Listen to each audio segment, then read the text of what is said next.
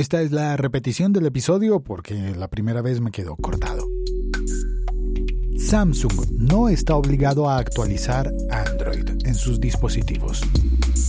Este episodio fue emitido originalmente desde la Universidad Javeriana y algo falló en la conexión de mi teléfono, así que quedó como entrecortado y por eso lo estoy repitiendo. Si eres una de las 150 y pico de personas que lo habían descargado ya, lo siento, me disculpo, estoy actualizándolo.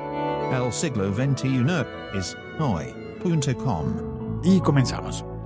Esta información viene de Sataka Android. El artículo, cuyo enlace podrás encontrar en las notas de este episodio podcast, comienza diciendo que hace aproximadamente dos años la Asociación de Consumidores holandesa Consumentenbond, no, Consumentebond, Consumentenbond bueno, la Asociación de Consumidores holandesa demandó a Samsung por su política de actualizaciones Android.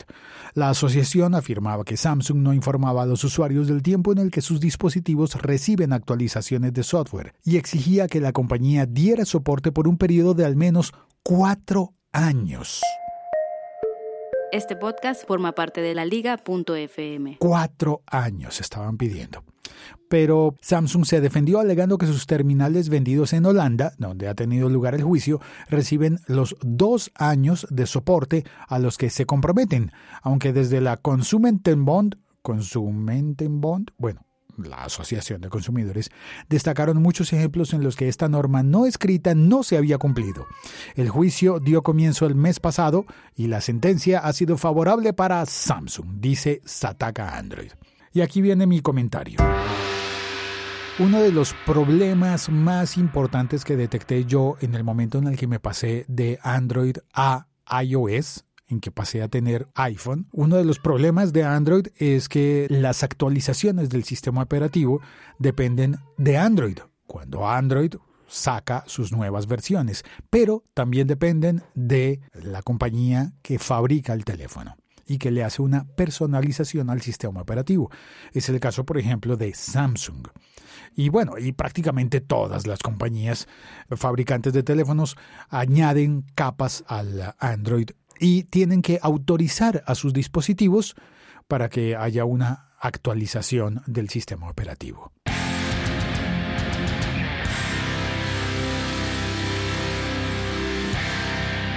Ahí debe haber un problema adicional que debe ser económico, porque Android no creo que le regale las licencias a Samsung y a los demás fabricantes, ¿no? Y no creo que les diga, sí, sí, tú manda a actualizar a todos tus equipos que yo no te voy a cobrar extra. No, yo creo que ahí debe haber un cobro, por el cual tanto Samsung como las demás, pues seguramente van a querer ahorrarse ahí un dinero. ¿Qué me estás cantando? Y más allá de eso, cuando yo tenía Android, en mi caso, yo en ese momento tenía línea telefónica con Movistar, pues Movistar también tenía que autorizar la actualización del sistema operativo de Android. Entonces yo tenía, por ese entonces tenía un Sony, eh, un Xperia, que era muy bonito el teléfono, pero Android corría súper lento en ese teléfono, corría muy mal.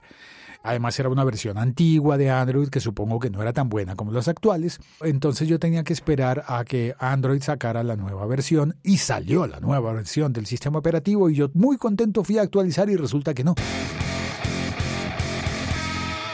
tenía que esperar a que en ese caso Sony, también pasa con Samsung, pasa igualito, pero como yo tenía un Sony, pues eh, Sony tenía que liberar eh, la actualización y pasaron meses y meses y meses y cuando por fin Sony liberó la actualización al nuevo sistema operativo para el teléfono que yo tenía, pues resulta que entonces yo tenía que esperar a que Movistar en Colombia liberara la actualización también. Entonces eran tres capas de espera tres eh, vistos buenos y cuando llegué a iPhone eh, descubrí que era solo uno, solamente uno, el de Apple decía, vamos a actualizar ya. Bueno, y el segundo nivel era el mío, que yo decía, sí, actualízalo ya, o mejor me espero unos días, o hazlo por la noche, la actualización del sistema operativo. Eso entonces pasa totalmente distinto con los Android. Y según esta sentencia en Holanda para Samsung, la compañía y seguramente esto servirá de antecedente para las demás compañías, no está obligada a ofrecernos el sistema operativo actualizado en los dispositivos más que si los acabamos de comprar.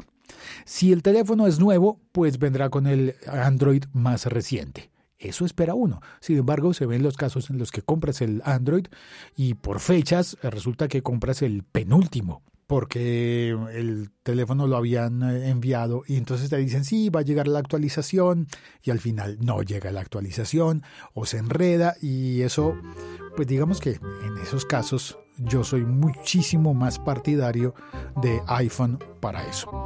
Salvo algunas excepciones, como por ejemplo, si quieres tener un Android y tener el sistema operativo actualizado siempre, se supone que con un Pixel, el teléfono fabricado por Google, bueno, en asocio con otras marcas, pero el teléfono de marca de Google original, pues te va a ofrecer siempre el Android actualizado.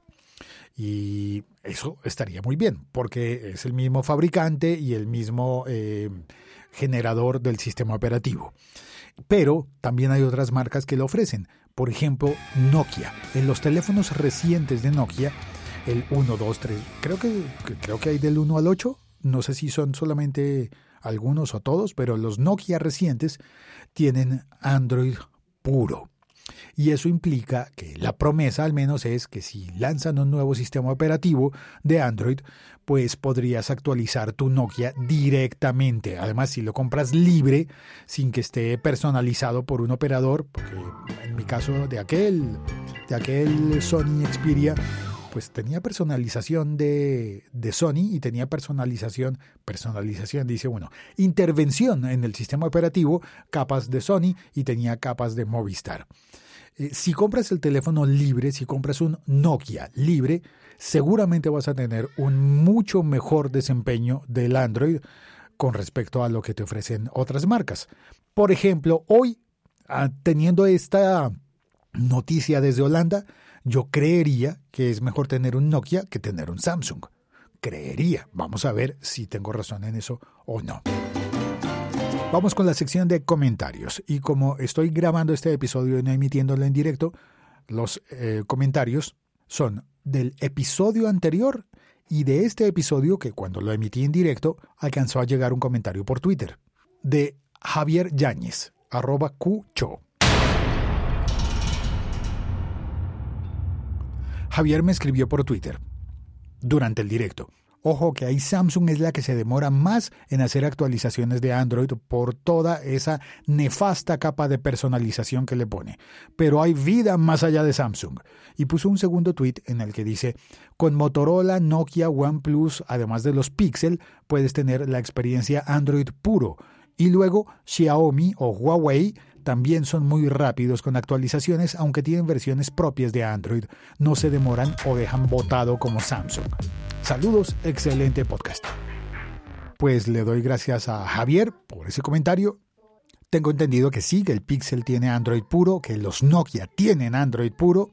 No estoy seguro eh, si actualmente el OnePlus y los Motorola tienen Android puro. Creo que Motorola en algún momento en el que tuvo la sociedad con, con Google pudo haberlo ofrecido, pero los modelos actuales que se venden de Motorola no estoy seguro. Igual, gracias por el comentario. Y los otros comentarios que quiero leer son los que hicieron algunas personas en el episodio inmediatamente anterior a este en Spreaker. Pablo Jiménez dijo saludos Félix, Alejandro 11 dijo saludos desde México, ojalá vendieran más Android TVs en el mundo, por acá solo tenemos los de Xiaomi. Claro, el episodio anterior hablaba de Deezer en los televisores con Android TV. Y Álvaro Ortiz Mejía escribió, yo tengo Deezer en Android TV y es un poco problemático porque pide siempre actualizar Google Play y los Android TV traen un Android viejo. Así que ese comentario de Álvaro Ortiz es del episodio anterior, pero aplica perfectamente para este episodio de hoy. Porque si en Holanda dicen que Samsung no está obligada eh, como compañía a ofrecer actualizaciones de Android más allá de los dos años que ellos prometen y que según la Liga de Consumidores holandesa no cumplen realmente, pues imagínate qué pasa con las tabletas y con los televisores de Samsung que tengan Android TV. Pues tampoco los van a actualizar, me imagino. O eh, veremos, si tienes un Samsung con Android TV y si lo tienes desde hace ya más de dos años, pues cuéntanos por favor. Escribe un comentario en la plataforma en la que estés oyendo este episodio podcast y si no hay donde escribir comentarios, porque en algunas plataformas no, no está la caja de comentarios, pues mándame un tweet a locutorco. Gracias por oír este episodio, gracias por compartirlo y por comentarlo. ¿Qué hacemos? compramos eh, Samsung aún sabiendo que no está obligada a actualizar su sistema operativo Android? ¿Vale la pena? ¿Sigue siendo mejor máquina a pesar de esto que ocurre con el sistema operativo? Chao, cuelgo.